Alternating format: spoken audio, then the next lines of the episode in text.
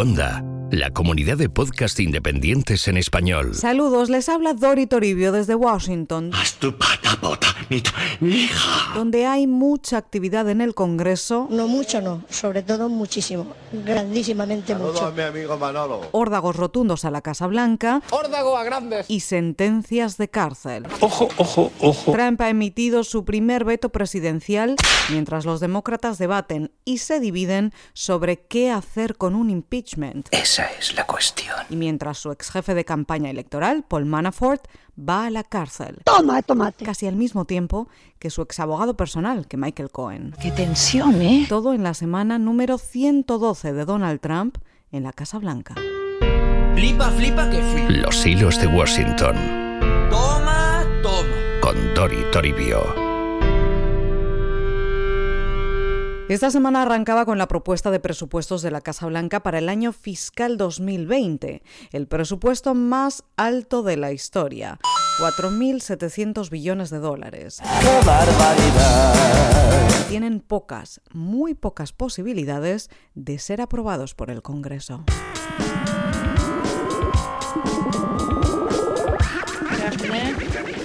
President Trump's 2020 budget, which was released today, builds upon incredible success and keeps his promises to the American people. Por un lado, las cuentas proponen un mayor gasto en defensa y seguridad nacional con una nueva cifra. Trump pide ahora 8.600 millones de dólares para el muro en México y para la seguridad fronteriza en general. And we will have a national emergency, and we will then be sued, and then we'll end up in the Supreme Court, and hopefully we'll get a fair shake, and we'll win in the Supreme Court, just like the ban. Por otro lado, hay grandes recortes sociales en partidas de educación, sanidad, medio ambiente y en el Departamento de Estado, incluidas las ayudas al exterior.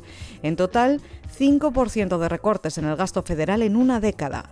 El problema es que esto se aleja y mucho de lo prometido por el presidente. One of President Donald Trump's boldest campaign promises. Remember, last spring he told the Washington Post he would get rid of the national debt over a period of eight years.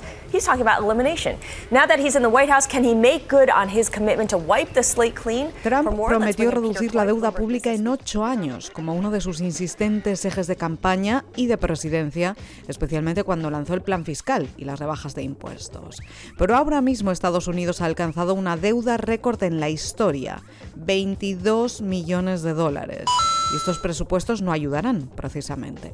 Los demócratas dicen que es una bofetada en la cara, pero la Casa Blanca asegura que no hay problema, que es cuestión de tiempo y que en realidad el problema viene aún de la era Obama. So what happened to that promise? Look, again, the last administration nearly doubled the national debt, and when this president ran for office, he made a commitment to the American people that he would attempt to tackle the debt within eight years. Mientras la mayoría demócrata del Congreso mira de reojo, porque otra vez se avecina otra batalla por el muro con estos presupuestos. Y no es la única batalla. The joint resolution is passed. Rebuking President Trump, the Republican controlled Senate voted today to block his declaration of a national emergency at the southern border. Esto que escuchan es el Senado votando para tumbar la declaración de emergencia nacional que firmó el presidente Trump hace unas semanas, para poder activar fondos públicos y construir su muro en la frontera. Después de que el Congreso le dijera ya que no, ahora se lo vuelve a decir, con 59 votos a favor y 41 en contra. El Senado ha tumbado la declaración de Trump y eso incluye el voto de 12 republicanos. No, no, I, I don't know what the vote will be. It doesn't matter. I'll probably have to veto. And uh, it's not going to be overturned. And we're going to have our whole thing. It's been, uh, all- the legal scholars all say it's totally constitutional. Una decisión que Ah, Trump it's, no uh, entiende. Asegura que la emergencia nacional en la frontera es urgente y el muro imprescindible. Por eso decidió vetar esta decisión del Senado y de la Cámara de Representantes, lanzando el primer veto de su presidencia. Today was in part about this president issuing his first veto. It was que ahora vuelve al Congreso. En teoría podrían tumbar de nuevo este veto. El problema es que necesitarían una mayoría de dos tercios y eso es muy complicado. Con lo que de momento la emergencia nacional sigue en pie. También hubo otro voto polémico. Thank you, Mr. Speaker. H. Conres 24 expresses a sense of Congress that any report Special Counsel Robert Mueller delivers to the Attorney General Por una abrumadora mayoría de 402 votos a favor y cero votos en contra, el Congreso votó para hacer público el informe del fiscal especial de la trama rusa, de Robert Mueller, cuando esté terminado, claro, porque su publicación no es obligatoria, pero con esta presión ahora del Congreso, pues parece que sí. Además, este voto coincidió con una sentencia firme ya al ex jefe de campaña de Trump, a Paul Manafort, condenado a otros 43 meses de cárcel y en total pasará siete años y medio en prisión por delitos financieros, fiscales y bancarios, sobre todo. Uh, conceded no evidence of any Russian collusion in this case. So that makes two courts.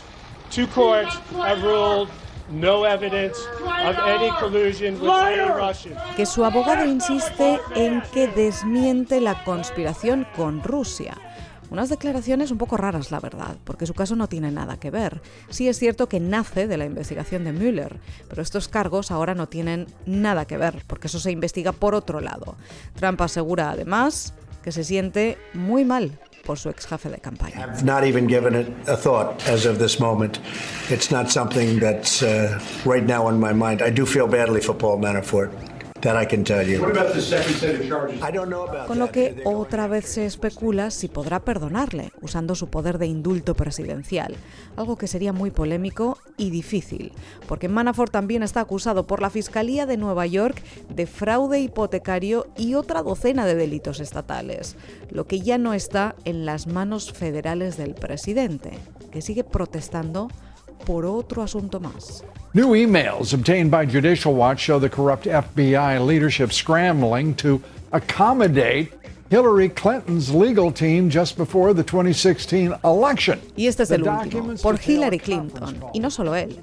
Esta semana han salido a la luz detalles de las comparecencias ante el Congreso el año pasado de dos exoficiales del FBI muy polémicos, de Strzok y Page, que presuntamente mantuvieron una relación y se intercambiaban mensajes contra Trump en 2016 en plena campaña presidencial y cuando el FBI investigaba por un lado a Trump y la interferencia electoral de Rusia y por otro los correos de Hillary Clinton.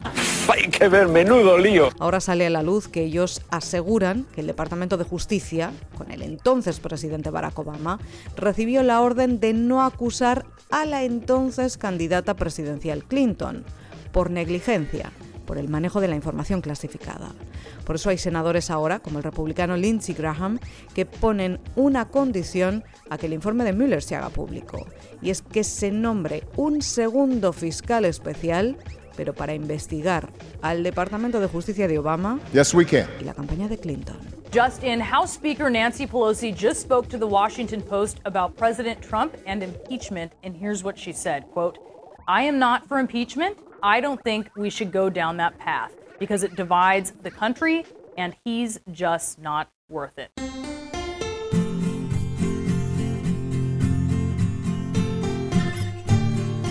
Los demócratas también tienen tensiones internas, pero por otra razón, el eterno debate del impeachment, de un potencial proceso de destitución. Esta semana la presidenta del Congreso, la demócrata más poderosa de Washington, Nancy Pelosi, es una mujer es digna de admirar. reveló que no está de acuerdo. ¡Toma! Pese a que muchos en su partido insisten en hacerlo, ella, que es quien manda en esto, dice que no merece la pena dividir al país así, porque Trump no lo merece. Don't be rude. Lo que muchos le responden que sí y otros que no. Sí, no. Mientras 2019 sigue avanzando hacia 2020. Sí, seguro. Donde los ojos están puestos aquí. Mi filosofía es que la vida no es un lugar seguro. Y lo contaremos en los hilos de Washington. Hasta entonces, que pasen ustedes una excelente semana. Qué guapa, qué maja. Puedes escuchar más episodios de Los Hilos de Washington en cuonda.com. Y además encontrarás... Aquí está, ya volvió, el Valle de los Tercos. Hoy te traemos a un emprendedor que logró lo que casi ningún latinoamericano, venderle su startup a una gigante de Silicon Valley. Creo que como startup siempre te estás ahogando. a lo mejor tienes un barquito, una lanchita más grande, pero siempre estás, te estás hundiendo hasta que ya llegas a, a, a donde tienes que llegar. Es la historia de un triunfo extraordinario en Silicon Valley, una de esas que solo nosotros te podemos contar en primera persona. Somos Fernando Franco y yo, Diego Graglia, y esta es la tercera temporada del podcast de Silicon Valley, en español. Descubre nuevos podcasts en cuonda.com, la comunidad de podcast independientes en español.